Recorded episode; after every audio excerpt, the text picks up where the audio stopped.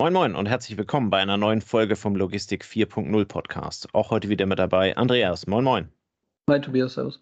Andreas, in der Vergangenheit äh, haben wir hin und wieder mal ein wenig das, äh, das Thema der Last Mile äh, besprochen, ähm, äh, vor allen Dingen so in dieser City-Logistik ähm, haben wir darüber gesprochen. Ähm, das ist jetzt einige Zeit her ähm, und da hat sich eine ganze Menge getan. Und weil wir beide keine Ahnung davon haben, haben, äh, haben wir uns jemanden eingeladen, der davon deutlich mehr versteht und ein bisschen was dazu erzählen kann. Ähm, ich begrüße ganz herzlich äh, bei uns heute Abend hier äh, Benedikt Stolze. Hallo Benedikt. Grüß euch. Ja, kannst du mich auch Ben nennen. Äh, ist mit Sicherheit einfacher. Okay, dann machen wir Ben, dann sparen wir Zeit. Super. Ähm, du bist, ähm, äh, du, du, arbeitest als äh, bei, bei Urbify, wirst da ähm, gleich ein bisschen was drüber, äh, drüber quatschen, ein bisschen erzählen, was ihr da macht, ähm, was, was für euch dann quasi die Last Mile Delivery ist und wie ihr das Konzept entsprechend ausrollt. Ähm, äh, vielleicht magst du einmal so zwei, drei Worte über deine Vita bisher ähm, äh, den, unseren Hörern mitbringen und äh, mitgeben, äh, damit sie wissen, wer da vor ihnen heute im Radio ist. Klar, gerne. Also tatsächlich äh, bin ich äh, studierter Betriebswirt, habe das in Münster und Maastricht studiert, ein paar Auslandssemester noch gemacht, bin im Anschluss daran von meinem Professor gefragt worden, ob ich nicht promovieren wollen würde, was ich dann initial erstmal dankend abgelehnt habe. Äh, er hat mir dann aber tatsächlich gesagt, äh, was es eigentlich für ein Thema ist, ähm, wie das Setup aussehen würde. Das konnte ich dann damals in Zusammenarbeit mit Volkswagen machen. Äh, da war ich erstmal auch noch nicht überzeugt, aber als ich dann die Kollegen vor Ort kennengelernt habe, die waren super. Thematisch hat es auch gepasst und auch die Beziehung zu meinem Prof war super, dass ich mich dann doch dazu entschieden habe, den Doktor zu machen, sozusagen in Kooperation mit Volkswagen. Das habe ich dann äh, gut zweieinhalb Jahre lang gemacht ähm, und bin im Anschluss zur Porsche Consulting gewechselt, bin dementsprechend eigentlich dem großen Volkswagen-Konzern irgendwo treu geblieben. Auch thematisch bin ich der Materie treu geblieben. Das heißt, ich habe mich viel mit Mobilitätsdienstleistungen und dem automatischen Fahren beschäftigt und habe dann zuletzt ähm, so eine Adventure Building bei der Porsche Consulting gemacht. Das heißt, wir haben für unsere Kunden äh, digitale Startups äh, aufgebaut, äh, digitale Services und die dann in, ich sag mal, kleinere Töchtergesellschaften überführt. Das zuletzt auch sehr erfolgreich ähm, im Kontext Volkswagen. Äh, da habe ich auch tatsächlich in diesem Zusammenhang meine Mitgründer von, von Urbify kennengelernt. Und ähm, ja, dann äh, tatsächlich war es dann so, dass ich nach drei Jahren gesagt habe, hey, jetzt äh, ist das ganze Thema Unternehmertum äh, mal angesagt. Ich hatte davor schon ein paar ich sag mal, kleinere Schritte in diese Wege unternommen, äh, indem ich auch mal einen Podcast gemacht habe, nämlich äh, Hashtag digital damals.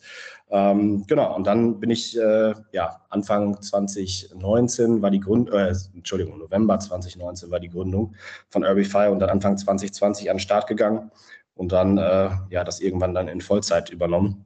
Genau, und seitdem sind wir hier am deutschen Markt aktiv und äh, es geht flott voran.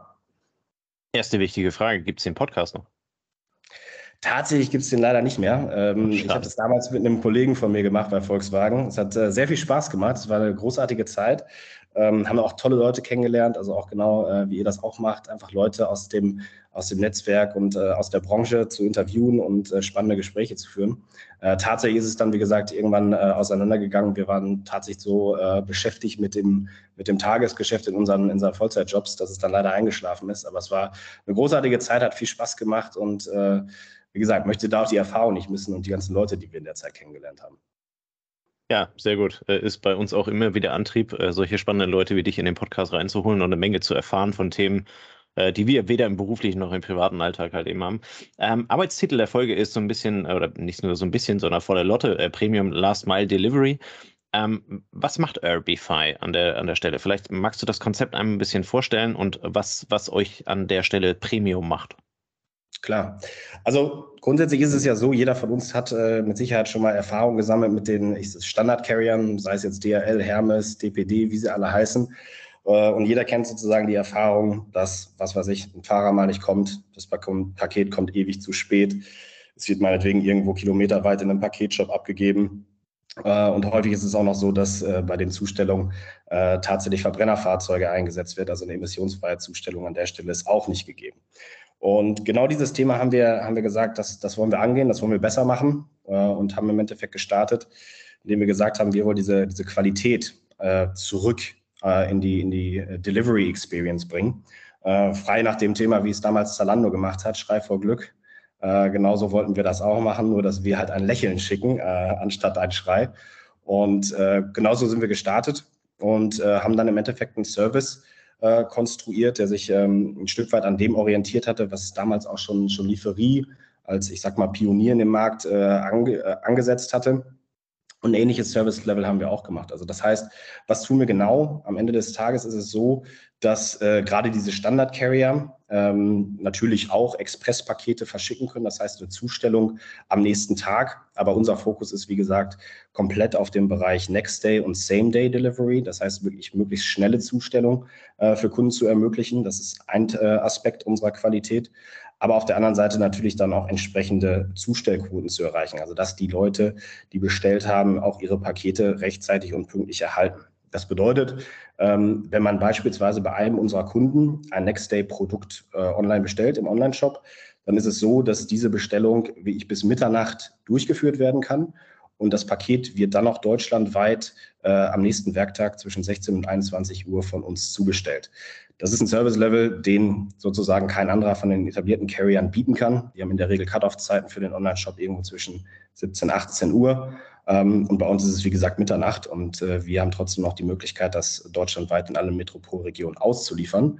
Und was wir ebenfalls noch tun, ist natürlich, dass wir dann zustellen, wenn die Kunden auch zu Hause sind. Das heißt, wir stellen nicht zwischen 10 und 18 Uhr zu, äh, wo in den allermeisten Fällen niemand anzutreffen ist und das Paket landet automatisch im Paketshop.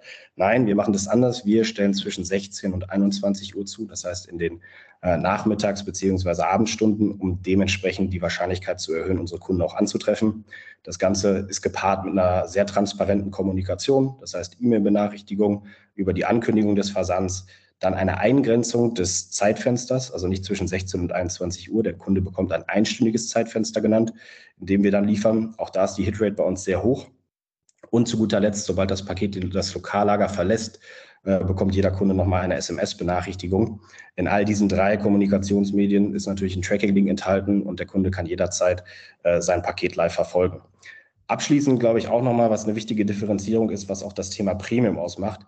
Wenn mal was schiefläuft, ich weiß nicht, ob jemals mal von euch jemand versucht hat, bei der DHL anzurufen oder mal versucht hat, sich zu erkundigen, wo denn das Paket abgeblieben ist und da tatsächlich eine vernünftige Aussage bekommen hat oder eine hilfreiche Aussage bekommen hat.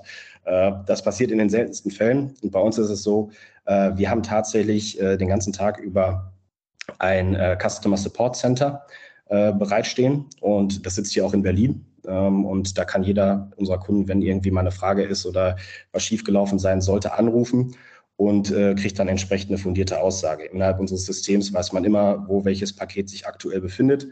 Und das Allerbeste ist sogar, wenn es jetzt irgendwie mal kurzfristig ähm, auch um den Kontakt zum Fahrer geht, dann kann auch das äh, Customer Support Center jederzeit den Fahrer kontaktieren. Das heißt, äh, direkt anrufen und eventuell pragmatisch eine Lösung finden. Das ist halt das, was uns auszeichnet und uns Premium macht. Äh, und am Ende des Tages schlägt sich das in einer Zahl wieder, nämlich einer Zustellquote jenseits der 99 Prozent beim ersten Zustellversuch. Das heißt, ihr seid ähm Ihr seid vom logistischen Prozess nah oder sogar besser als, als der Kurier, würde ich mal sagen, ne, der individuell fährt. Und was den Service angeht, schon sehr nah an dem Concierge, ne, der irgendwie auf die Schnelle mir dann auch eine Info gibt. Ähm, am Anfang hatte ich gedacht, hm, was unterscheidet es jetzt, wenn ich UPS auf 10 Uhr morgens buche oder so? Aber da versteht man jetzt schon, wie du es erklärst, äh, dass das sehr individualisierbar ist. Ne? Ähm, wenn, du, wenn du dann auch noch relativ äh, sage ich mal, ähm, ja, du kannst dir es aussuchen, ob du das so haben willst und dann kriegst du die verbindliche Zusage, dass es auch so klappt. Ähm, dann kannst du deine Prozesse darauf ausrichten und kannst dich auch verlassen, dass der entsprechend die Sendung dann auch so ankommt. Ne? Genau, genau. Also da sind wir, sind wir sehr stark darauf erpicht, einmal die Bedürfnisse und Wünsche natürlich unserer E-Commercer aufzunehmen. Da gehört beispielsweise auch das Thema äh, Nachhaltigkeit dazu und auch emissionsfreie letzte Meile. Kommen wir gleich bestimmt noch darauf zu sprechen und natürlich aber auch der, der Endkunde, also der Empfänger. Ähm, da gibt es beispielsweise auch Situationen, ähm, es kann mal passieren, dass eine, dass eine Adresse irgendwie falsch eingegeben wurde, falsch übermittelt wurde. Es kann mal der Fall sein, dass man zwar ein Next-Day-Paket bestellt hat, aber dann aus unverhofften Gründen doch am nächsten Tag nicht zu Hause ist. Dann geben wir natürlich dem Kunden hier auch immer die Möglichkeit, nochmal umzudisponieren. Das heißt, den, den Zustelltag zu verändern oder aber auch herzugehen und zu sagen, hey, ich hätte gerne nochmal meine Adresse geändert. Wenn das innerhalb derselben Stadt ist, ist das für uns auch überhaupt kein Problem. Wenn jetzt äh, ein Kunde von Hamburg nach München gezogen ist, dann wird das logistisch äh, etwas schwieriger. Aber ansonsten versuchen wir da, wie gesagt, jedes Mal auf die Wünsche einzugehen und auch wirklich eine, eine Experience zu schaffen, äh, wo sich der Kunde auch tatsächlich nochmal, äh, ich sag mal, in den Mittelpunkt gestellt fühlt, anders als das bei, bei vielen anderen äh, Logistikleistungen heutzutage leider der Fall ist. Du hast jetzt erklärt, was ihr leistet. Kannst du ein bisschen einen Einblick geben, wie ihr das schafft? Also es ist ja nicht so, dass eine Person das Paket abholt und dann, wie gesagt, wie ein Personenkurier ähm, vom Platz A nach Platz B bringt, nehme ich mal an, sondern da steckt ein System und ein, eine Organisation dahinter. Genau, also es sind im Endeffekt zwei Komponenten, die wir hier zusammenbringen. Äh, wir sehen uns im Endeffekt immer an der Schnittstelle zwischen äh, Software und Operative, äh, weil nur ein erfolgreiches Zusammenspiel zwischen beiden dann auch den gewünschten Erfolg bietet. Tatsächlich sind wir, sind wir im Ursprung äh, ein Technologieunternehmen, was sich dann zu einem Premium Carrier weiterentwickelt hat und dann das ganze Thema der Logistik und der Operativen aufgenommen hat. Und das Ganze sieht folgendermaßen aus, dass wir äh, unsere Software vollständig in-house eigenständig entwickelt haben. Ich glaube, das differenziert uns auch nochmal zu vielen anderen Playern, gerade am deutschen Markt. Ähm, und dementsprechend können wir, wie gesagt, auf die Kundenbedürfnisse, aber auch die Bedürfnisse der Retailer äh, sehr gut eingehen und äh, entsprechende Anpassungen auch bei uns am System vornehmen. Und das gesamte, das gesamte Stack bildet im Endeffekt die gesamte Logistikkette ab, die ich jetzt beschreiben werde, ähm, weil wir, wie gesagt, alles von dem Fulfillment Center beziehungsweise des Lagers von unseren Retailern bis hin zu den Endkunden vollständig aus einer Hand und auch mit einer Softwarelösung abdecken. Das bedeutet, gehen wir mal exemplarisch vor, äh, Kunden bestellen in einem Online-Shop wie gesagt, bis Mitternacht. Ähm, die Pakete werden im Anschluss daran fulfilled bzw. verpackt. Dann äh, holen wir morgens früh, also so in, in Richtung äh, 3 Uhr morgens in der Regel, äh, die Pakete ab, bringen diese dann in unser Hub äh, in Berlin. Das ist unser Zentrallager. Ähm, wir haben noch andere Injection Hubs, aber nehmen wir mal exemplarisch Berlin. Äh, dort werden dann die Pakete vorsortiert. Das bedeutet, äh, die Pakete werden vereinnahmt, gescannt und auf Basis eines, äh, eines äh, Lagerkürzels, was auf dem Retailer-Label bereits draufsteht. Das heißt, wir brauchen nicht mehr relabeln. Äh, wir sparen uns da Zeit und vor allem Ressourcen, gerade Papier. Ähm, werden die Pakete entsprechend sortiert und dann auf die einzelnen ähm, Lokallager sozusagen sortiert und werden dann mittels eines Linehaul-Fahrzeugs abgeholt. Das heißt, wir sprechen jetzt gerade die frühen Morgenstunden an und dann werden die Pakete in die entsprechenden Lokallager gefahren. In der Zwischenzeit ist es so, dass äh, wir natürlich die Routenplanung vornehmen für die jeweiligen Lokallager, sodass dann die Pakete, sobald sie im Lokallager angekommen sind, abermals vereinnahmt werden, dann mit einem Tourenlabel versehen werden äh, für die individuellen Last-Mile-Touren und dann, wie gesagt, eine große Flotte an E-Fahrzeugen äh, für die letzte Meile unsere Touren abholt. Äh, die Fahrer können dann mittels ihrer, ihrer Android-App äh, beziehungsweise auch Zebra-Geräte unterstützen wir ebenso, die Pakete einscannen, die ganzen entsprechenden Touren. Äh, da gibt es auch noch Beladehilfen äh, und äh, sonstige Geschichten und macht sich dann im Endeffekt auf den Weg zu den Endkunden. Das Ganze funktioniert dann mittels In-App-Navigation, äh, da gibt es noch eine, eine Zustellung, äh, Zustelldokumentation. Da sprechen wir dann von, ich sage jetzt mal, Fotodokumentation, digitale Signatur, GPS-Koordinate, die dann übermittelt wird bei der Zustellung etc. Ähm, und natürlich kann auch der Fahrer, sofern der Kunde ähm, seine Telefonnummer hinterlegt hat, im Zweifel bei Schwierigkeiten bei der Zustellung auch nochmal Kontakt mit dem Kunden aufnehmen. Genau, und das ähm, erfolgt dann mittels, mittels der App. Das Ganze wird im Endeffekt gemonitort. Äh, auch das Dispatching der, der, ähm, der Last-Mile-Touren läuft über unser Operational Control Center, äh, zu dem dann auch unser Customer Support Zugang hat. Äh, das heißt, wenn es da in irgendeiner Art und Weise Herausforderungen gibt, kann da auch direkt interveniert werden.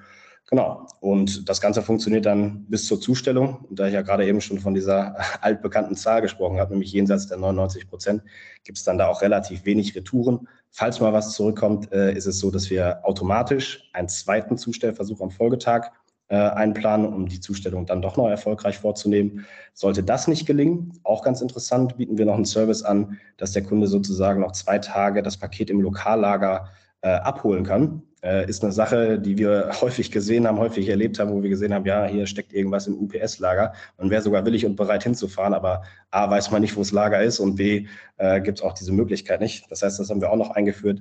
Sollte dann auch die Abholung ausbleiben, äh, geht das Paket zurück zum Versender und äh, ja, dann gibt es im Endeffekt die, die Möglichkeit des Kunden nochmal zu bestellen. Aber wie gesagt, das ist äh, in der Regel passiert das nur dann, wenn meinetwegen der Kunde im Urlaub gefahren ist oder, oder sonstige Geschichten. Ansonsten haben wir da eigentlich eine sehr zuverlässige und entsprechend hohe Zustellquote.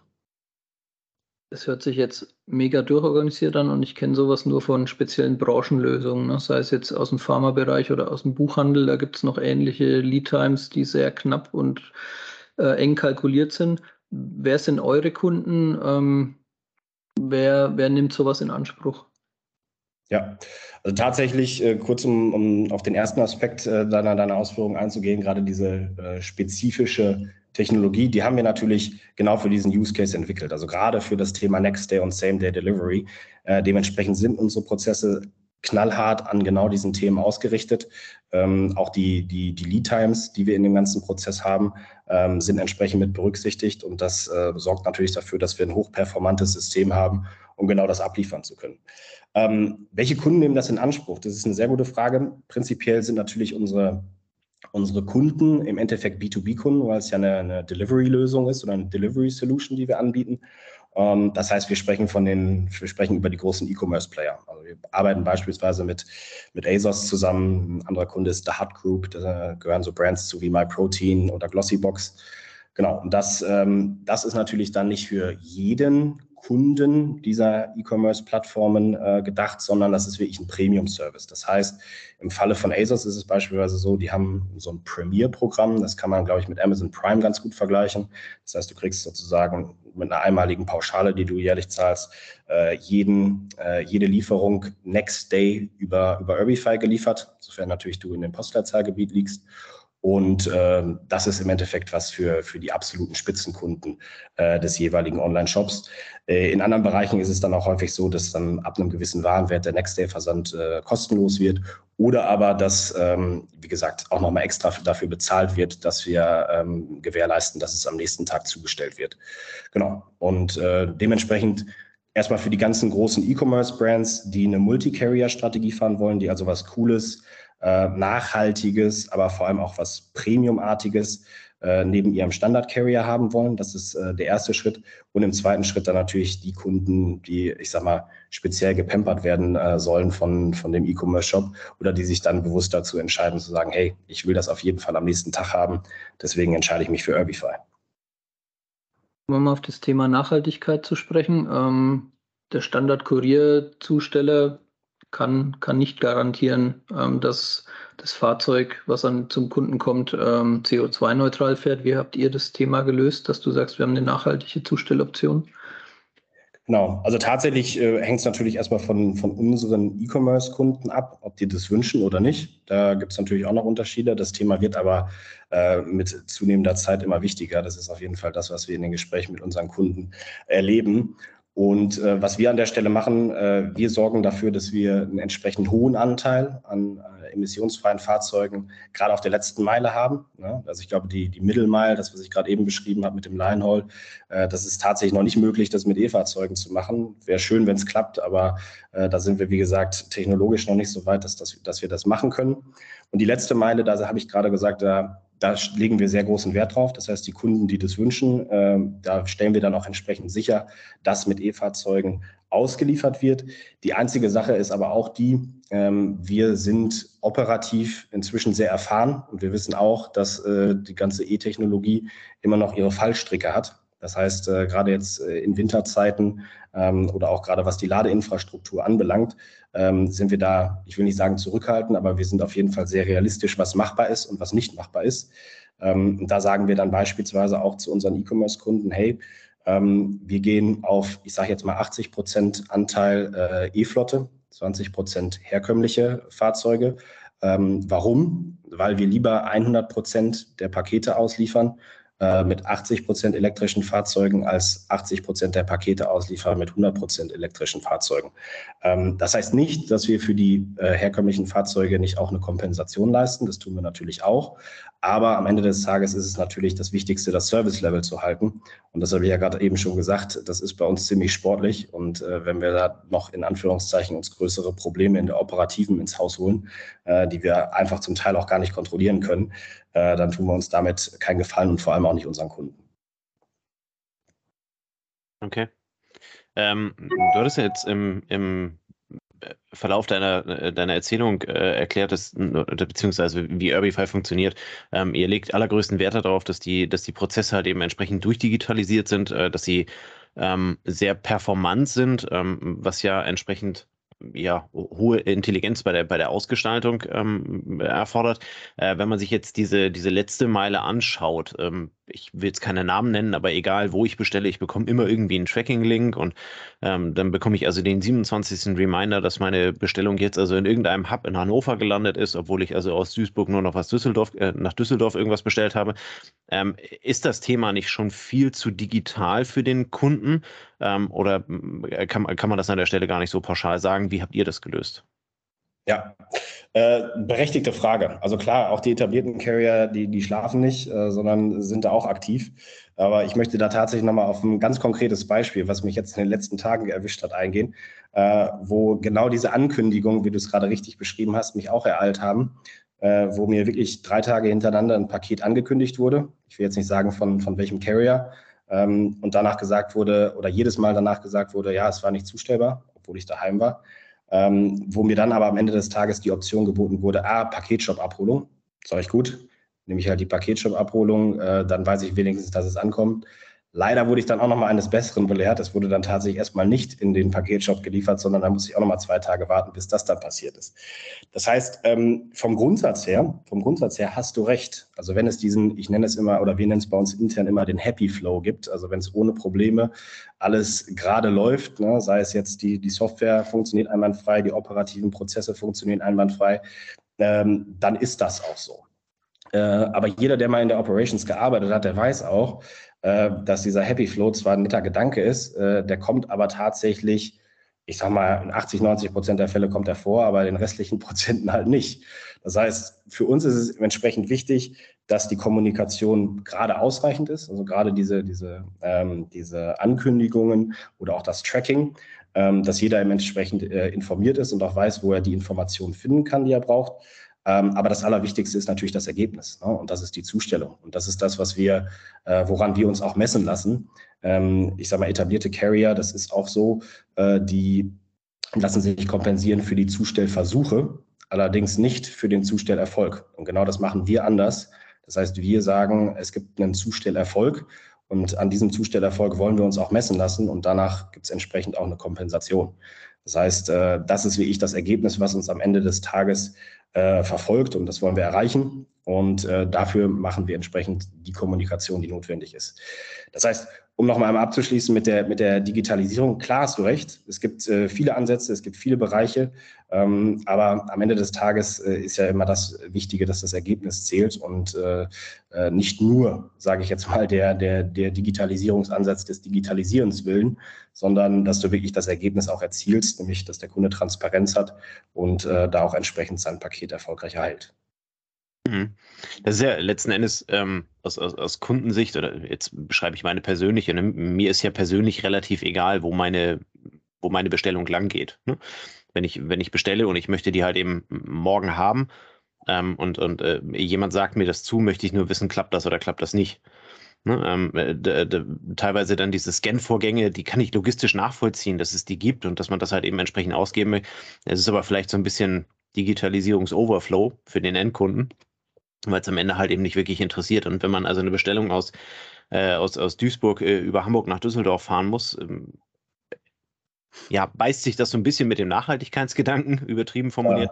Ja. Ähm, letzten Endes ist es mir als Endkunde aber egal, solange das Ding halt eben dann pünktlich da ist.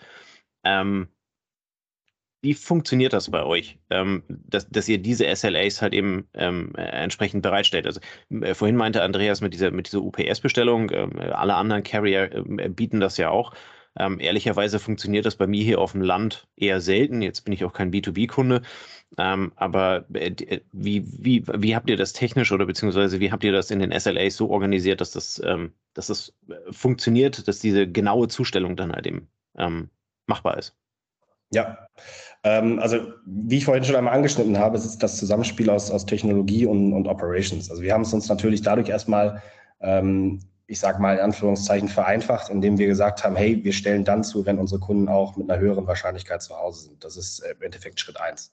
Im nächsten Schritt äh, ist das ganze Thema Kommunikation und Transparenz ganz wichtig. Genau das, was du, was du gerade gesagt hast. Ähm, es ist ähm, ein wenig emotionaler Service, so eine Art Paketzustellung. Ähm, das ist aber tatsächlich über, über die Jahrzehnte, gerade durch die etablierten Carrier, so gewachsen. Und das ist eine Sache, die wir ändern wollen. Das heißt, äh, du möchtest im Endeffekt am nächsten Tag dein Paket haben, das bekommst du von uns und wir gewährleisten im Endeffekt alles dafür, äh, dass das auch passieren kann.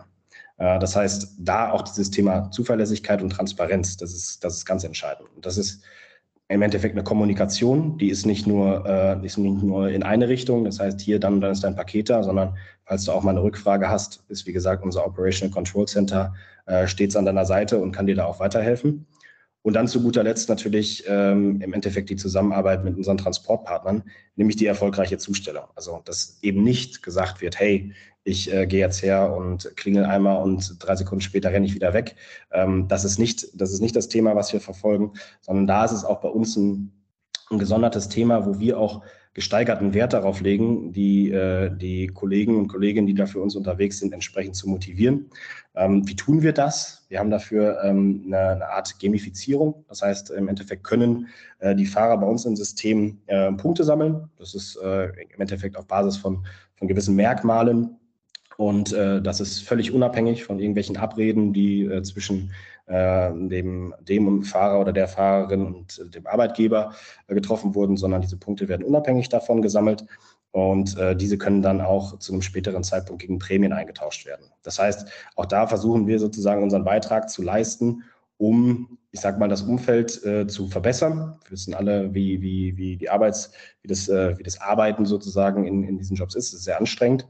Und da sagen wir dann halt, gut, ob jetzt jemand äh, für die DHL-Pakete ausliefert oder ob es für Urbify macht, da wollen wir dann wenigstens noch äh, in der Situation sein, dass wir sagen, hey, äh, wir motivieren auch den Fahrer oder die Fahrerin, da diese Punkte zu sammeln, um auch entsprechend etwas davon zu haben äh, und dass wir am Ende des Tages genau diese Qualität erzielen können. Das heißt, es ist ein Zusammenspiel aus, aus mehreren Faktoren. Natürlich kommen wir immer sehr stark aus der Technologieperspektive, aber am Ende des Tages ähm, es ist wie so häufig, man arbeitet mit, mit sehr vielen Menschen zusammen äh, und da geht es vor allem darum, Motivation ähm, und äh, ja, Lust, Lust und Freude an der Arbeit. Und das ist im Endeffekt das Thema, was bei uns auch sehr stark im Fokus steht. Wenn jetzt mhm. jemand zuhört, ein Versender, der sagt, ey, ähm, das ist ein Service, den, den habe ich vermisst bei den anderen, deshalb habe ich es wieder auf die Seite gelegt, aber wenn es jetzt hier angeboten wird, wo ist dieser Service verfügbar? Du hast vorhin gesagt, Metropolregion. Ähm, und so eine grobe Hausnummer, wie viele Sendungen bewegt ihr heute, nur damit man es ein bisschen einschätzen kann, ähm, wie sich das entwickelt hat bei euch?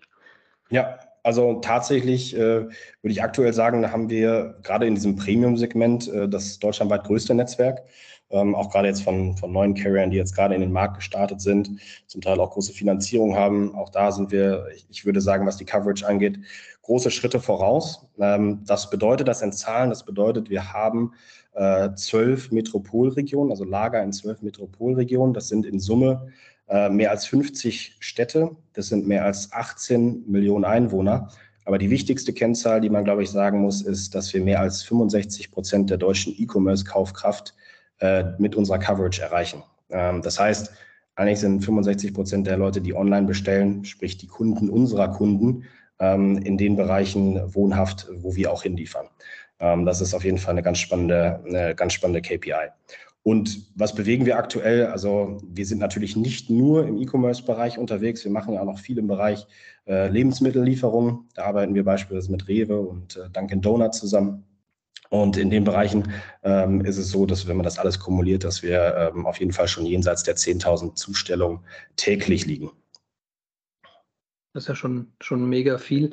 Habt ihr auch, jetzt hast du gerade schon gesagt, ähm, das sind auch B2B-Kunden nochmal, also sind keine B2B-Kunden, aber habt ihr auch B2B-Kunden? Also ich musste auch, als wir in Kontakt gekommen sind, musste ich auch zuerst wieder mal an den berühmten Hubschrauber denken, der irgendwas ans Band liefert von dem Automotive. Ist sowas auch bei euch im Netz unterwegs oder eher kaum? Tatsächlich noch nicht. Ist ähm, auf jeden Fall bei uns auf der Roadmap. Ähm, weil genau das, was ich, was ich eingangs gesagt habe, äh, wir machen es uns halt leicht, dadurch, dass wir von 16 bis 21 Uhr zustellen. Das macht es aber nur dann leicht, wenn du B2C-Kunden belieferst. Machst du das B2B, äh, schießt du dir sozusagen selbst ins Bein. Ähm, deswegen, aber auch da ganz klare, ganz klare Aussicht. Äh, natürlich wollen wir in den Bereich B2B gehen, ähm, weil natürlich auch vormittags unsere Infrastruktur äh, genutzt werden kann und genutzt werden soll. Ähm, das bedeutet nicht nur die Infrastruktur in Form von physischen Assets, sondern auch unsere Software. Ähm, und warum soll man, wenn man, ich sage jetzt mal, Bürobedarf bestellt, warum soll man äh, da fünf Tage drauf warten, wenn man das nicht auch einfach am nächsten Tag bekommen kann?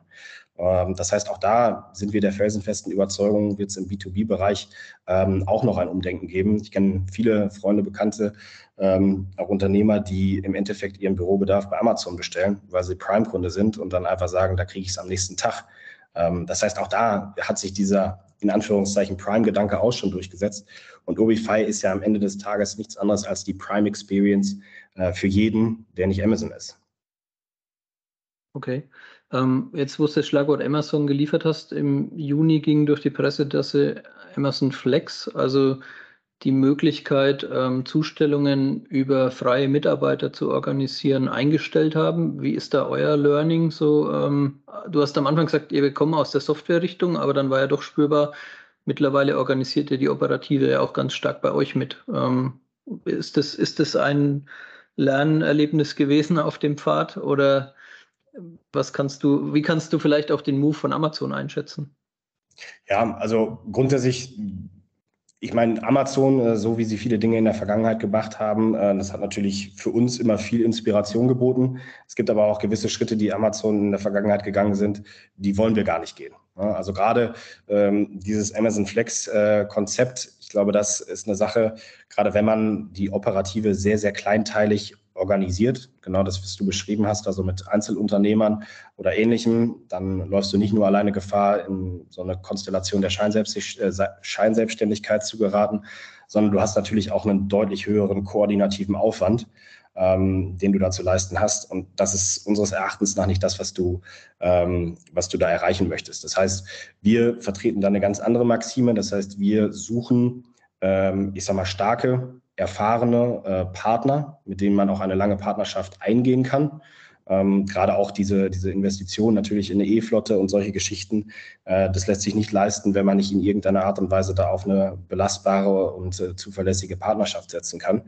Das heißt, unser äh, Gedanke ist da viel mehr regional mit wenigen Partnern zusammenzuarbeiten, aber dafür mit guten Partnern um da entsprechend auch diese, diese Qualität gewährleisten zu können. Weil wenn es zu kleinteilig wird, zu granular wird, dann ist es entsprechend äh, viel zu schwierig, äh, selbst mit Softwareunterstützung, äh, da die Qualität zu erreichen und zu halten, die, die wir mit unserem Service anstreben. Das heißt, das, was ihr leistet, schafft man nur mit Profis und dann doch auch mit der entsprechenden Erfahrung und mit Standards in den Prozessen und so weiter. Sonst hat man wahrscheinlich auch keine Chance. Ne? Hundertprozentig. Genau, das ist ja, ich sag mal, das, man kennt es aus Amerika, da ist es noch viel ausgeprägter mit dieser Gig Economy, wo ja sozusagen jeder mit seinem Privat-Pkw sich auf die Socken machen kann und äh, ich sag mal ein paar Pakete für Amazon ausliefern kann. Ähm, das, das kann man machen. Das ist mit Sicherheit auch äh, für den amerikanischen Konsumenten eine sehr kostengünstige Variante.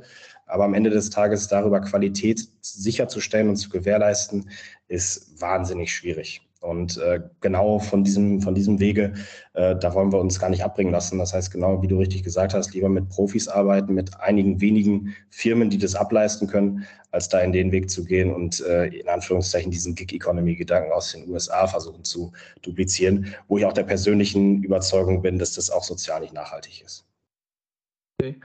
Ähm, Onlinehandel jetzt mal betrachtet über die Jahre, ähm, Zustellung innerhalb von drei Tagen, Next Day, Same Day, Ultra Same Day.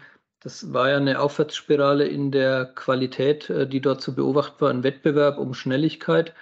Ähm, Im Peak vielleicht in Corona, ja, wo alle zu Hause saßen und online nochmal richtig Volumen bekommen hat und sich dann auch diese, ähm, diese Geschwindigkeit irgendwie amortisiert hat, weil die entsprechenden äh, Systeme und weil die entsprechenden Touren so dicht waren, dass es gut realisierbar war.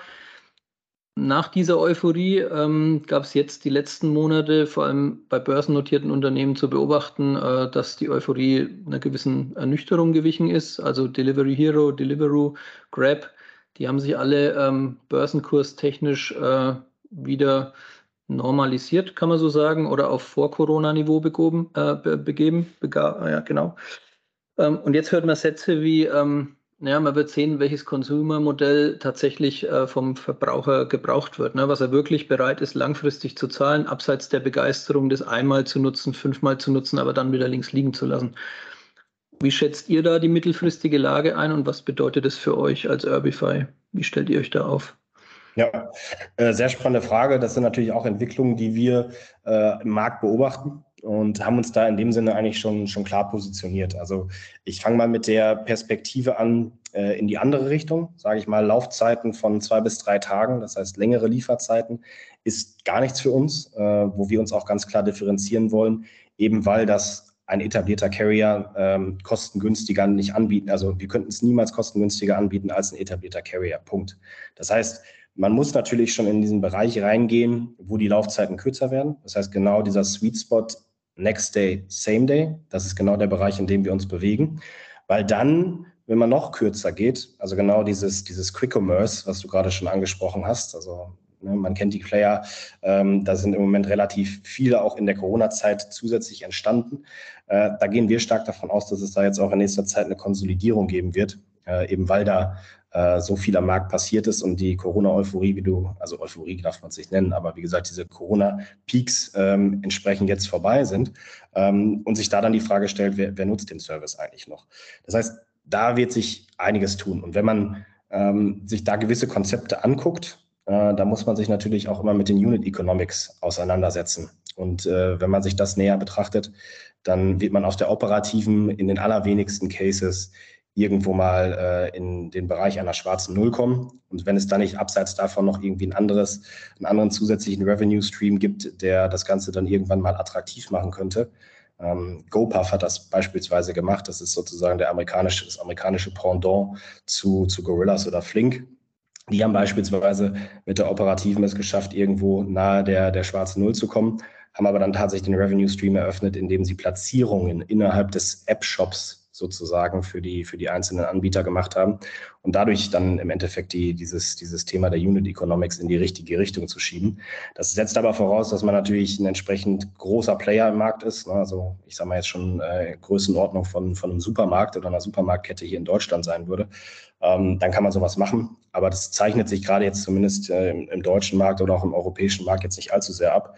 Und äh, ich sage mal, das ist auch kein Geheimnis, dass jetzt das Lebensmittelgeschäft nicht das super margenträchtige Geschäft ist, äh, womit man äh, so viel Kohle verdient, dass man die ganze Operative damit stützen kann. Das heißt, äh, kurzum, ich glaube, dass, äh, dass das Thema lang, längere Laufzeiten, das können etablierte Carrier am besten, die kurzen Laufzeiten, da wird es mit Sicherheit Bereiche geben, ähm, wo, wo äh, sich gewisse Dinge durchsetzen werden. Also ich glaube ganz sicher, dieses Bereich äh, Apotheke, gerade jetzt auch mit Einführung des E-Rezepts, wird es da Player geben, die mit Sicherheit eine coole Lösung auf die Beine stellen und sich da langfristig etablieren werden. So eine Art Apothekenbotendienst äh, in Anführungszeichen, ähm, in digitalisiert und in, in noch effizienter. Das, das wird mit Sicherheit kommen. Aber wir sind ja im Endeffekt in dem Bereich unterwegs, wo ich sage jetzt mal, der finanzielle, der finanzielle Aufwand für den Endkunden jetzt nicht sonderlich hoch ist, im Zweifel auch vielleicht gar nicht, gerade wenn das dann von den, von E-Commerce-Playern äh, subventioniert wird. Und Logistik am Ende des Tages, egal in welchem Bereich man sich bewegt, ist immer noch ein Thema, äh, wo es um Volumina geht, wo es um Konsolidierung geht, wo es um Effizienz geht. Und äh, da sind wir, wie gesagt, auch noch in einem Sweet Spot, der äh, uns dann eine gewisse Effizienz bietet, mit zunehmendem Volumen natürlich äh, mehr und mehr und mehr. Äh, und dementsprechend können wir da auch ein, ein ja, vernünftiges und funktionierendes Geschäftsmodell darstellen. Du hast vor, vorhin schon ein paar Länder erwähnt. Ich schiebe jetzt die Frage einfach nochmal zwischen rein. Ähm, in welche Länder guckt ihr, um euch äh, Erfahrungen zu holen, die in Deutschland noch nicht gesammelt werden konnten? Welche Länder sind am weitesten vorne, was das angeht? Das am, am weitesten vorne ähm, das ist, äh, das ist vielleicht gar nicht das, was wir, was wir uns in dem Sinne angucken. Ich glaube, was wir uns definitiv angucken, ist, wie unterschiedlich die Länder sind. Das heißt, ähm, es lässt sich jetzt beispielsweise ein Konzept, was sich in den USA durch Rahmenbedingungen wie Gig Economy beziehungsweise Zahlungsbereitschaft für entsprechende Servicequalität äh, dort vor Ort durchsetzt. Oder aber auch beispielsweise andere Konzepte, die sich in China durchsetzen, wodurch entsprechend geringe Labor Costs und äh, ich sag mal so, so gepoolte Lösungen äh, sich auch nochmal ganz andere Services darstellen lassen. Das heißt, wir gucken uns immer erstmal das an, was, was, ähm, was ist denn der, der, das Unterscheidungsmerkmal und was sind wirklich die, die Anforderungen der Konsumenten in dem jeweiligen Land. Und auch da sehen wir beispielsweise, dass wir uns wahrscheinlich auch jetzt gegenüber einigen Wettbewerbern, die aus Skandinavien in den deutschen Markt vordringen, gerade auch mit einem Locker-Konzept äh, an den Start gehen, dass wir uns da, glaube ich, sehr also deutlich näher am deutschen Kunden befinden zum jetzigen Zeitpunkt, ähm, als das beispielsweise neue Player, die aus dem Ausland äh, in den Markt reindringen, äh, tun. Äh, Hintergrund ist da ganz einfach. Äh, wir sagen, alles, was, äh, was sozusagen das Paket weiter vom Kunden entfernt bei einer Zustellung, äh, ist im Endeffekt ein negativer Beitrag auf das, auf das Service-Level beziehungsweise auf die Qualität. Das heißt, ähm, ich sage mal, Kunde, Nachbar, Paketshop, Lager, in Anführungszeichen. Das so, sind so die Distanzen. Wir wollen immer möglichst dicht an dem Kunden dran sein. Ähm, und klar kann es sein, dass jetzt der Parcel locker ähm, gerade bei großen Volumina im Standardbereich, klar ist das mit Sicherheit ein, wichtiges Thema, um da Effizienzen, aber vor allem auch das Thema Nachhaltigkeit zu bedienen. Aber wenn es wirklich darum geht, einen Premium-Service zu machen, ähm, dann ist unser Ziel natürlich immer erfolgreich beim Endkunden zuzustellen. Und zwar dann, wenn er oder sie zu Hause ist. Dementsprechend geht es bei uns in diesem, in diesem Aspekt vielmehr darum, Inspiration zu holen und dann auch zu gucken, Mensch, was, was sind denn vielleicht Aspekte, die man aus einem anderen Markt übertragen könnte, die auch hier im, im deutschen Markt erfolgreich sind oder im europäischen Markt, würde ich jetzt erstmal sagen. Ähm, aber im Endeffekt geht es immer darum, sich ganz genau anzugucken, was passiert hier ähm, am Markt, was sind die Kundenanforderungen. Vielleicht ein letztes Beispiel noch, äh, Nachbarschaftszustellung. Ist eine Sache, die gibt es beispielsweise in Skandinavien nicht, äh, ist in Deutschland gang und gäbe. Ja, also das sind, das sind so einzelne Aspekte, da unterscheiden sich die Merkmale äh, der, der jeweiligen Märkte. Und äh, da muss man, wie gesagt, mit seiner Lösung sich entsprechend bestmöglich darauf einstellen und äh, einfach darauf fokussiert sein, die Kundenzufriedenheit äh, ja, kontinuierlich zu erhöhen. Mhm. Ähm, wir hatten vor einiger Zeit, äh, hatten wir gerade in unserer Länderserie äh, Skandinavien ähm, einen, einen, Experten drin, der halt eben genau das sagte, die, die logistischen Anforderungen in Skandinavien sind ganz andere als in Deutschland. Ähm, ich meine, da verteilt sich ein Zehntel der, der Bewohner auf der vierfachen, fünffachen Fläche von Deutschland. Ähm, und somit hat man unglaublich lange, ähm, äh, lange Wege, die logistisch halt eben ganz anders gelöst werden müssen. Ähm, Jetzt hast du gerade gesagt, ihr seid, ihr seid Premium, das ist eure Nische, da wollt ihr herausstechen. Ähm, wenn ich mir das, das ganze Interview bis hierhin anhöre, äh, klingt das, salopp gesagt, äh, gar nicht als Angriff, halt eben so, also nach, so nach so einem Bierchenabend. Ne? Wir schreiben mal alles auf den Zettel, äh, was, was heute in der Paketstellung doof ist. Äh, und die, die Themen lösen wir mit, mit diesem Premium-Service. Das bedeutet aber auch, dass ihr halt eben in gewisser Weise Pioniere seid ähm, und, und mal mit Themen auf die Nase gefallen seid, äh, genauso wie du es gerade bei Amazon gesagt hast. Amazon äh, probiert unglaublich viel aus, äh, um dann halt eben das zu adaptieren, was für sie gut funktioniert. Was sind da eure, ähm, ja, eure Learnings, eure, eure wertvollsten Schmerzen, die ihr im Verlauf eurer Zeit äh, mitnehmen durftet, ähm, die euch weitergebracht haben? Ja, also ganz klar. Also das ist das, was du sagst. Natürlich haben wir, haben wir uns, ich sage mal, sehr systematisch angeguckt, was die Herausforderungen sind und was, was uns überhaupt gar nicht gefällt und was wir mit unserem Service definitiv ändern wollen. Ähm, aber ganz klar äh, gibt es auf dem Weg dahin äh, eine ganze Menge Erfahrungen, die wir gesammelt haben, die einfach am Anfang nicht, nicht, nicht ganz so gut funktioniert haben. Also es gibt äh, viele Herausforderungen am Wegesrand. Das hat beispielsweise damit zu tun, dass gewisse ähm, Softwarekomponenten vielleicht manchmal nicht so schnell zur Verfügung stehen, wie man sich das äh, vorstellen könnte. Auch wenn wir da sehr schnell ähm, reagieren können, ein sehr schlagfähiges Team. Aber da gibt es halt einfach mal, mal Sachen, die, die wir ähm, anders gemacht haben. Also ich kann da, glaube ich, auch ganz offen und ehrlich drüber sprechen. Wir haben unser Softwarekonzept von, von der Architektur her damals von unserem allerersten Kunden, ähm, das war damals Rewe, sehr stark leiten lassen was uns im Nachhinein äh, bei der Weiterentwicklung unseres Software-Systems schon ein bisschen eingeschränkt hat. Und äh, das war sozusagen Gedank der Euphorie, dass wir sehr stark auf die Bedürfnisse dieses einen Kunden eingehen wollten, ähm, nicht aber großartig äh, Gedanken uns dazu gemacht haben, wie sich dann immer noch das System, äh, ich sag mal, verallgemeinern lässt, beziehungsweise so fern offen lässt, ähm, dass man auch noch andere Use Cases abdecken kann. Ähm, und das war, das war beispielsweise ein Thema, das, das hat uns schon ein bisschen Zeit, auch ein bisschen Geld gekostet, äh, dass wir diesen Weg eingeschlagen sind. Aber am Ende des Tages ist es, äh, ist es, glaube ich, das Wichtigste und das zeichnet uns halt auch als gesamtes Team äh, an der Stelle aus, dass wir da auch selbstkritisch sind. Ne? Das heißt, da, da muss man einfach ganz offen und ehrlich zu sich selbst sein und sagen, hey, das, das war jetzt nicht so gut oder da, da müssen wir was dran ändern. Äh, weil nur dann, wenn man sozusagen die Augen öffnet, sich das, sich das Thema anschaut, äh, kann man da auch die richtigen Entschlüsse fassen. Ne? Selbiges gilt für, für operative Bereiche. Auch da, ne, das ist äh, das, was ich gerade gesagt habe, das ist jetzt eine, eine Tech-Bude, die in Anführungszeichen in die Logistik reingestoßen ist und jetzt ein deutschlandweit operierendes Logistikunternehmen äh, mit aufgebaut hat, muss man ja, muss man ja korrekterweise so sagen. Ähm, und da sind natürlich auch eine ganze Menge Sachen am Anfang nicht so gelaufen, wie wir uns das, äh, wie wir uns das initial überlegt haben. Ähm, aber das ist auch, ich sag mal, Teil dieser Geschichte des Unternehmertums, äh, wo ich ja selber mit meiner Konzernerfahrung das jetzt auch sagen darf. Äh, da wird ja viel PowerPoint, Karaoke im, im theoretischen Bereich gemacht. Ähm, aber sobald man dann anfängt, Dinge anzufassen und Dinge umzusetzen, dann können halt auch mal Dinge schieflaufen.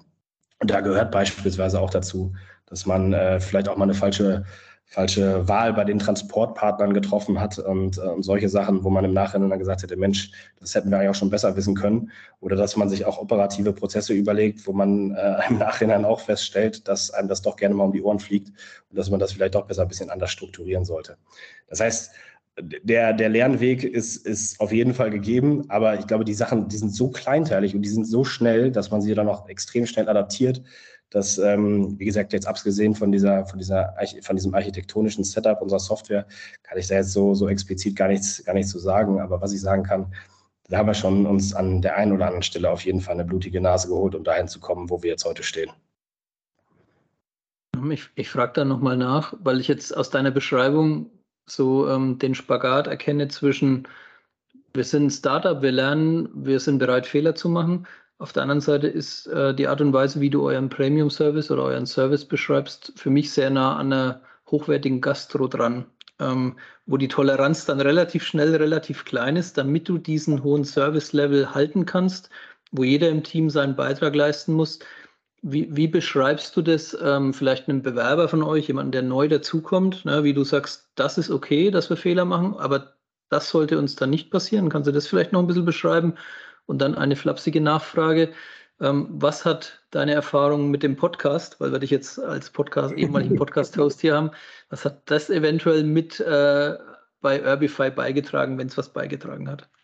Ja, also das, das erste Thema, du hast vollkommen recht. Das ist auch eine super spannende Geschichte. Ich glaube, wenn man so einen Standardversand sich anguckt, ja, ich bestelle irgendwas und dann wird das irgendwann mit äh, einem der etablierten Carrier geliefert, da kann es auch schon mal vorkommen, dass man eigentlich schon ganz vergessen hat, dass man online was bestellt hatte und dann ein bisschen überrascht ist, wenn der Paketbote vor der Tür steht, weil man es eigentlich schon wieder verdrängt hatte. Ähm, das ist aber überhaupt nicht der Fall, überhaupt nicht der Fall, wenn man von einem Next-Day oder einem Same-Day-Produkt spricht. Das heißt, wenn der Kunde bewusst oder die Kundin bewusst sich für dieses Produkt entscheidet, dann ist das ein hochemotionales Thema. Das heißt, wie du schon richtig sagst, das ist eigentlich wie in der gehobenen Gastro. Die Schmerzgrenze beziehungsweise die Toleranz, die da herrscht, die ist wahnsinnig gering. Ähm, das heißt, ich habe beispielsweise dann auch in der Situation für äh, ein Next-Day-Angebot bezahlt oder ein Same-Day-Angebot bezahlt, dann ist das auch meine Erwartung, dass ich das auch in der Stelle bekomme. Ähm, das ist ganz klar so. Und da geht es am Ende des Tages schon immer darum, wir können nicht immer alles äh, beeinflussen. Das ist so, um jetzt auf die Frage zu kommen mit, den, äh, mit dem Bewerber oder der Bewerberin. Es ist so, dass wir nicht immer alles beeinflussen können. Wenn es aber einen eine Mechanismus gibt oder einen Prozess gibt, um diesen Situationen vorzubeugen, dann gilt es, diese Prozesse einzuführen, um diese Probleme oder Herausforderungen nachhaltig abzustellen. Das ist ganz wichtig. Ähm, und dann geht es auch noch natürlich noch darum, wie viel Engagement zeigen wir denn? Na, natürlich, ähm, ich sage mal, wenn sich, wenn sich der Sternekoch in Anführungszeichen äh, regelmäßig auf der vollen Haut ausruht, dann wird er seinen Stern auch schneller wieder verlieren, äh, als er sie bekommen hat. Und genau das ist auch das Wichtige bei uns. Also wir stehen jeden Tag auf, das gesamte Team äh, sind da motiviert dran und äh, versuchen im Endeffekt die, die, Kunden, die wir äh, beliefern, das möglichst zufriedenstellend zu erreichen. Äh, und das geht einfach nur dann, wenn alle proaktiv ähm, und äh, mit einem entsprechenden Engagement bei der Sache dabei sind. Und äh, das, das, das merken wir jeden Tag. Diese Energie ist bei uns da. Da gibt es äh, einige, einiges an Kommunikation, auch im gesamten Team, äh, wo wir uns einfach auch gegenseitig motivieren. Und das ist, äh, das ist im Endeffekt da das, das A und O. Das heißt, Fehler passieren, äh, ganz im Ernst. Also bei uns passieren täglich irgendwelche Fehler. Das kann, man, kann man gar nicht abstellen. Es geht dann immer nur darum, ist das jetzt ein Fauxpas gewesen, wo man am Ende des Tages nicht großartig was für konnte? Oder ist es in Anführungszeichen systematisches Problem, dass man das System oder den Prozess in irgendeiner Art und Weise ändern muss, um sicherzugehen, dass es in Zukunft nicht mehr vorkommt? Und die andere Frage äh, hinsichtlich des Podcasts, also ich glaube, was, äh, was da Learnings sind, die ich da mitgenommen habe, sind auf einer, auf der einen Seite natürlich das Thema Neugierde. Ich glaube, das, äh, das teilen wir hier alle drei, wie wir, wie wir gerade sprechen. Ähm, natürlich ist man erstmal interessiert daran, neue Dinge zu erfahren, neue Dinge zu erleben äh, und einfach auch Wissen aufzusaugen. Äh, das ist auf jeden Fall ein Thema, was, was definitiv für, für das ganze Thema, was wir jetzt machen, sehr hilfreich ist. ist. Aber also das kann ich nicht nur für mich sprechen, da spreche ich für das ganze Team. Wir wollen alle mehr lernen, wir wollen mehr wissen, äh, um da natürlich auch da äh, unseren Service und das, was wir machen, täglich zu verbessern. Ähm, das nächste Thema, ich glaube, was, was auch eine, eine, wichtige Rolle spielt, ist so ein bisschen das Thema Inspiration, Analogien, sage ich jetzt mal. Also es ist ja nicht so, dass, dass man immer alles, was man tut, in irgendeiner Art und Weise komplett neu erfinden muss, äh, sondern es gibt mit Sicherheit in anderen Branchen, in anderen Industrien, äh, auch in andere Denkweisen von, von anderen Leuten, äh, von denen man sich inspirieren lassen kann und wo man Analogien finden kann. Und man sagt, hey, pass mal auf, wenn der Mechanismus beispielsweise da und da funktioniert, warum sollte der nicht in einem anderen Bereich funktionieren? Genauso sind wir auch auf das, das Punktesystem für, für für, für unsere, unser Lieferpersonal an der Stelle gekommen. Ähm, genau. Und das sind, äh, das sind Dinge, die, glaube ich, äh, da auf jeden Fall geholfen haben, weil man mit so vielen Leuten gesprochen hat, wo man sich dann Dinge ja, angeeignet hat oder mitgenommen hat, die einen inspiriert haben. Und die kann man dann, wie gesagt, in anderen Bereichen nochmal, wenn es sich, wenn sich ergibt, äh, wertvoll einsetzen. Sehr cool. Also man merkt auch, äh, du gibst ja die Kultur als Gründer oder Mitgründer ja auch gut vor. Und ich kann mir gut vorstellen, dass äh, wenn das bei euch intern genauso kommuniziert wird, wie du es jetzt beschreibst, ähm, dass das ja durchaus äh, sehr motivierend sein kann, an so einem ähm, hochwertigen Produkt dann mitzuwirken ja, und dafür zu sorgen, dass es langfristig sich entwickelt und äh, besteht. Ähm, kannst du noch ein bisschen Ausblick geben, was ihr euch vorgenommen habt, vielleicht für die nächsten ein, zwei, drei Jahre, ähm, wo es hingehen soll mit Urbify, was, was so eure groben Ziele sind, wenn man das so sagen kann? Ja, also definitiv. Wir wollen uns natürlich äh, erstmal in Deutschland als genau der Player und Anbieter für, für Premium Delivery etablieren. Ähm, das bedeutet genau das, was ich vorhin einmal angerissen hatte, äh, nicht nur im B2C-Bereich, sondern das Ganze auch für, für den B2B-Bereich zugänglich zu machen. Ähm, das ist ein ganz wichtiges Thema.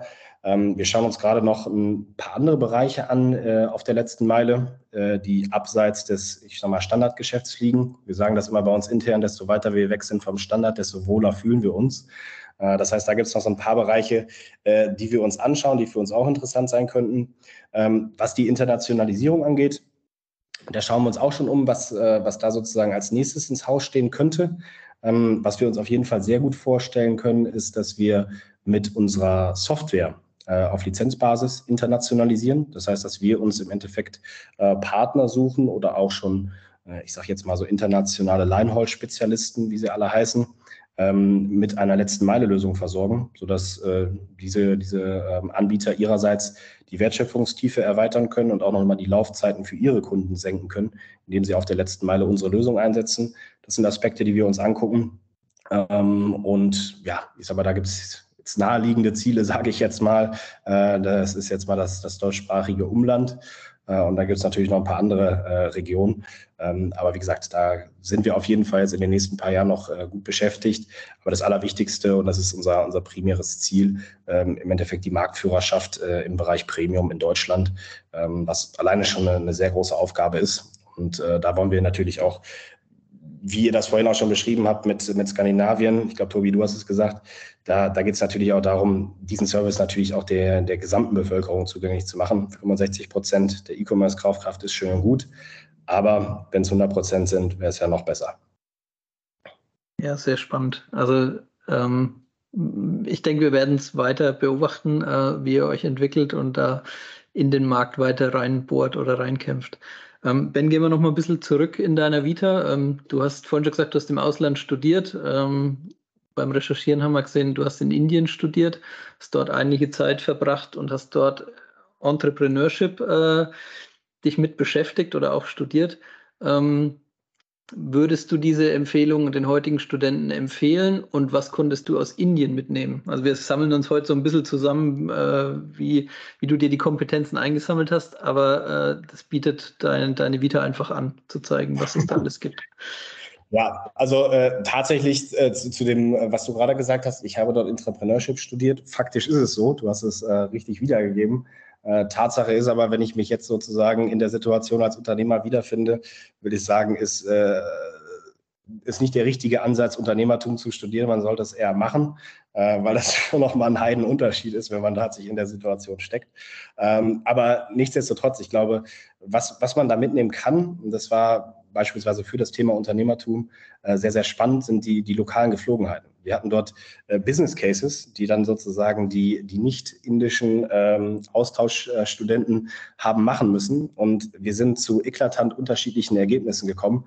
Und das, das, das Überraschende bei der ganzen Geschichte war immer wieder, dass äh, wir sozusagen unser europäisches, amerikanisches oder auch japanisches Denken versucht haben, auf den indischen Markt anzuwenden, was halt vorne und hinten nicht funktioniert hat. Eine kleine Anekdote dazu.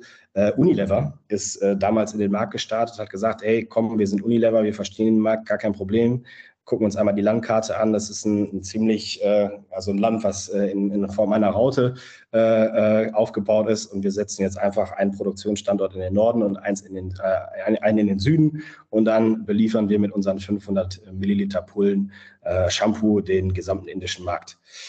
Was hatte Unilever in der Situation nicht bedacht? Ähm, das Thema Nummer eins, was du in Indien unbedingt vermeiden möchtest, ist Logistik weil die Straßengeflogenheiten und auch die Fahrzeuge, die da auf den Straßen bewegt werden, nicht dem entsprechen, was wir jetzt in Europa oder Amerika gewohnt sind. Das heißt, das möchtest du eigentlich tunlichst vermeiden. Das heißt, eher kleinere, dezentralere Produktionsstandorte sind da der Schlüssel zum Erfolg als einige große.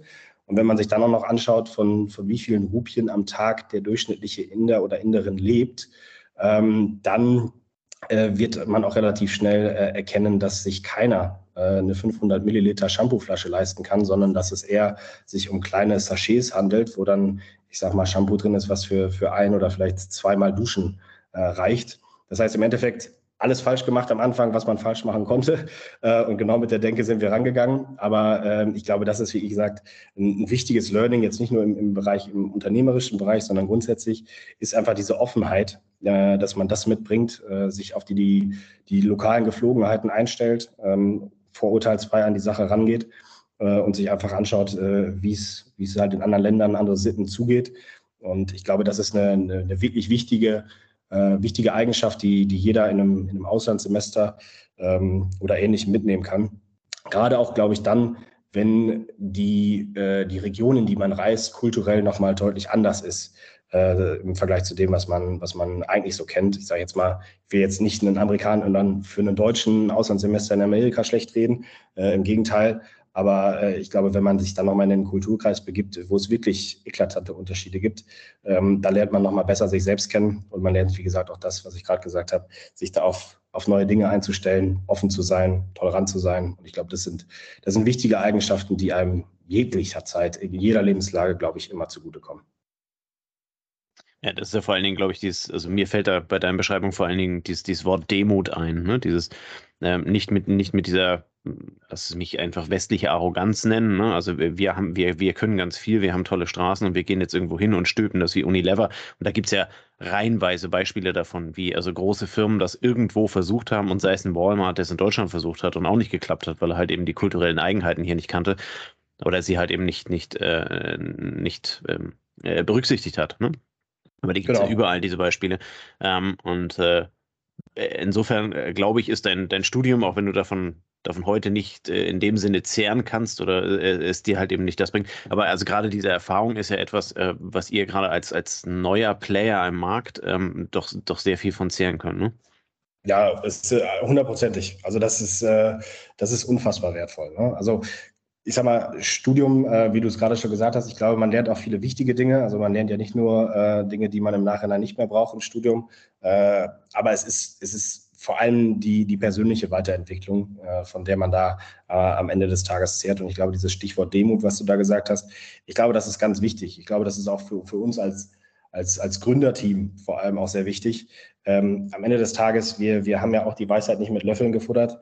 Äh, dementsprechend geht es halt auch einfach mal darum, wenn man sich neuen Themen nähert oder auch äh, neue Sachen versucht anzustellen, ähm, dass man da wirklich offen an die Sache rangeht, auch ergebnisoffen an die Sache rangeht und nicht sagt, hey, hey, ich weiß genau, wie es läuft und wir machen das jetzt so und so, sondern dass man sich dann auch einfach mal hinsetzt, ähm, sich mit, äh, mit den Kollegen zusammensetzt und sagt, hey, wie, wie können wir das denn angehen? Und äh, gerade das ist eigentlich das, das Spannende, weil man dann viele Dinge äh, berücksichtigt, die, ähm, die man, an die man davor nicht gedacht hätte. Also ein ganz klassisches Beispiel muss man, äh, muss ich sagen, bin ich äh, immer wieder schuldig, äh, dass ich gerne, gerne von sozusagen meinem persönlichen, ich sage jetzt mal in Anführungszeichen, Konsumverhalten ausgehe und sage, dass das äh, mit Sicherheit genauso bei anderen Leuten auch ist.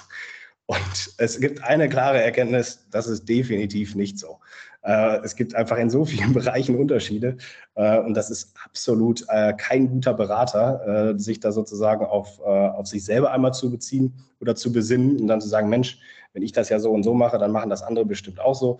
Das ist absolut nicht der Fall. Und ich glaube, das ist auch so eine Sache, ähm, das lernt man, wie gesagt, durch solche Erfahrungen, indem man mal im Ausland längere Zeit verbracht hat oder dass man auch mal auf die Nase gefallen ist, wo man dann selber festgestellt hat, ui, äh, die Welt, die tickt ja gar nicht so, wie ich mir das vorstelle, sondern nämlich ganz anders. Ähm, das sind eigentlich so diese Erkenntnisse, wenn man dann auch im Nachhinein dann drüber lachen kann, ich glaube, ist das das Allerbeste. Ähm, und wie gesagt, fördert einfach diese Offenheit, Toleranz, auch das Thema Demut, was du gesagt hast, Tobias, genau das sind so die Aspekte und die, die helfen einem, glaube ich, persönlich in jeder Lebenslage weiter. Perfekt. Sehr schön. Äh, eine sehr schöne Beschreibung und leitet äh, perfekt auf unsere, auf unsere letzte Frage über, die wir jedem Gast äh, einmal stellen, dieses Thema persönliche Weiterentwicklung, persönliches Wachstum. Ähm, welches Buch, welcher Film, Podcast, welches Medium auch immer hat, hat dich während deiner Zeit in deiner Vita dahin gelenkt oder so inspiriert, dass du diesen Weg gehen konntest, wie du ihn gegangen bist? Hast du da irgendeine Empfehlung für unsere Hörer? Also es gibt mit Sicherheit einige Aspekte. Ich äh, muss, muss offen gestehen, dass ich, äh, dass ich ähm, gerade jetzt Filme finde ich zum Teil immer ganz inspirierend. Äh, wenn ich jetzt erzähle, dass ich gerne so Gangsterfilme gucke und irgendwelche Filme, die irgendwas mit Unternehmertum zu tun haben, dann lachen wahrscheinlich die meisten. Aber am Ende des Tages geht es ja vorrangig darum, dass, dass Dinge passieren, dass Dinge angepackt werden und dass man was macht. Und ob du da jetzt, ich sage jetzt mal, äh, Moonshine verkaufst oder ob du andere Dinge machst. Äh, am Ende des Tages geht es halt darum, dass du, dass du Dinge bewegst und nur wenn du Dinge bewegst, kannst du halt auch was bewirken. Ähm, das finde ich beispielsweise ähm, sehr inspirierend, auch immer wieder unterhaltsam, mir das anzugucken. Buchempfehlung, äh, da tatsächlich ist es bei mir immer wieder ein Buch, äh, wo ich gar nicht zwingend sagen würde, dass ich inhaltlich das alles empfehle, was dort drin steht, aber ich finde, es ist sehr ähm, sehr augenöffnend, sage ich mal, um über sich selbst und auch über seine eigenen Entscheidungsprozesse, ähm, aber auch Sichtweisen, ähm, Prinzipien nachzudenken. Und Prinzipien ist eigentlich schon das Stichwort, nämlich das Buch heißt Principles von äh, Ray Dalio. Ähm, das ist äh, der, der Manager und Gründer von, von Bridgewater Associates. Das ist ein Hedgefonds aus den USA.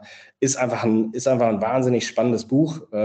Sehr, sehr systematisch, sehr analytisch. Ist jetzt vielleicht nicht das Ding, der, der Roman zum Einschlafen. Aber es ist, wie gesagt, sehr spannend, wie doch diese äh, sehr hochintelligente Person äh, sein Leben und sein, sein äh, berufliches, in Anführungszeichen, strukturiert. Ähm, und man kann sich da, man kann sich da einfach so ein paar Sachen von mitnehmen. Ich glaube, das ist, äh, das ist ganz interessant. Gar nicht, gar nicht, um zu sagen, ey, das will ich jetzt alles äh, kopieren oder nachmachen. Ganz im Gegenteil, sondern dass man sich da eine gesunde Mischung macht, wo man sagt, boah, das werde ich niemals machen. Und äh, das sind vielleicht Dinge, die sind ganz cool, die, die können vielleicht auch mir nützen. Also das sind so, ist, glaube ich, die Buchempfehlung. Podcast würde ich tatsächlich sagen, da bin ich, da bin ich genauso wie in, in meinem Musikbereich, ne, nämlich nicht äh, sehr spezialisiert, sondern eher in Anführungszeichen kommerzlastig unterwegs, nämlich äh, OMR. Also kann ich immer wieder hm. empfehlen, mhm. ist ein Klassiker. Ist ganz spannend, äh, kann, man, kann man sich auch mal so zwischen, zwischen Tür und Angel gut anhören. Das sind immer ganz nette Gespräche. Man kann immer mal wieder zwei, drei äh, spannende Themen mitnehmen äh, oder, oder coole, inspirierende Aussagen. Genau, aber das sind jetzt eigentlich so die, die Dinge, die mir da durch den Kopf geistern. Cool, super, vielen lieben Dank. Äh, äh, Principles von Ray Dalio hören wir auch nicht zum ersten Mal, passt aber natürlich bei dir dann auch äh, letzten Endes perfekt äh, zu eurem Geschäftsmodell, ne? dieses, dieses Strukturieren auf, auf einem ganz, ganz hohen Level mit einem ganz, ganz hohen Mehrwert. Ähm, insofern wundert es mich dann, nachdem du es ausgesprochen hast, auch nicht wirklich äh, weil das ist ja letzten Endes halt eben genau das, äh, wie, wie ihr dann halt eben arbeiten müsst, ne? also qualitativ hochwertig, um halt eben den besten Outcome dabei zu machen. Super. Ähm, ich bedanke mich ganz herzlich für deine Zeit. ähm, die du investiert hast, äh, unseren Hörern hier äh, spannend über dich, über, über Urbify äh, und, und alle anderen Themen zu sprechen. Ähm, ich fand es sehr kurzweilig, sehr unterhaltsam. Äh, insofern vielen lieben Dank. Es hat sehr viel Spaß gemacht. Ich danke euch auch. Also vielen lieben Dank für die Zeit. Äh, cooles Interview. Mir hat es auch sehr viel Spaß gemacht. Äh, ich hoffe, auch den, den Hörern wird es eine Menge Spaß haben, einmal ranzuhören und, äh, und sich unser Gespräch zu lauschen. Ähm, genau, also äh, freue mich, freu mich auf ein Wiedersehen und äh, vielen Dank. Ja, das machen wir dann gerne, wenn ihr DHL geknackt habt. Ne? Ähm, oder bei den, bei den 100.000 äh, Zustellungen am Tag. Da kannst, kannst, du schon mal Marker im Kalender nächstes Jahr machen. Da, nehmen wir dich gerne wieder mit rein. Nein, Ne? Ähm, gerne. Also äh, es gibt bei uns nicht zu viele Gäste, die ein zweites Mal da waren. Ähm, wir haben da alles offen. Wenn ihr spannende Themen habt, immer gerne. Cool. In diesem Sinne ähm, wünschen wir euch, liebe Hörer, einen schönen Freitagabend. Ähm, viel Spaß. Alles, was ihr heute gehört habt, äh, findet ihr unten in den Shownotes. Äh, da könnt ihr auch zu äh, Ben Kontakt über LinkedIn aufnehmen, euch über Urbify ähm, informieren, wenn ihr an der, an der Lösung Interesse dran habt äh, und könnt dann direkt mit dem Experten darüber sprechen. In diesem Sinne, schönen Abend, viel Spaß am Wochenende und bis nächste Woche. Bis dann. Ciao, ciao. Servus. Das war eine neue Folge des Logistik 4.0 Podcasts. Wir möchten dir helfen, neue Themen im Bereich der Logistik zu entdecken, zukünftige Entwicklungen und Trends kennenzulernen und dich mit anderen Logistikern zu vernetzen. Um regelmäßig zu neuen Folgen informiert zu werden, werde Mitglied in unserer Gruppe Logistik 4.0 auf LinkedIn oder folge den Logistik 4.0 Profilen auf Twitter, Facebook oder Instagram. Unsere Folgen werden mit Hilfe unserer Patreons produziert. Besonderer Dank gilt dabei unserem Patreon 4.0 der Firma Board. Weitere Informationen, wie auch du unseren Podcast unterstützen kannst, findest du auf unserer Homepage logistik4.0.de. Hast du einen interessanten Themenvorschlag oder möchtest du dich als Interviewgast bewerben, kontaktiere uns per Mail an logistik4.0 at gmail.com. Bei persönlichen Kontaktanfragen an uns schreib uns gerne dein Anliegen dazu, damit wir wissen, wie wir diese Anfrage einordnen können und dich unter dem täglichen Spam schnell herausfischen können. Vielen Dank und weiterhin viel Spaß mit unserem Logistik 4.0 Podcast.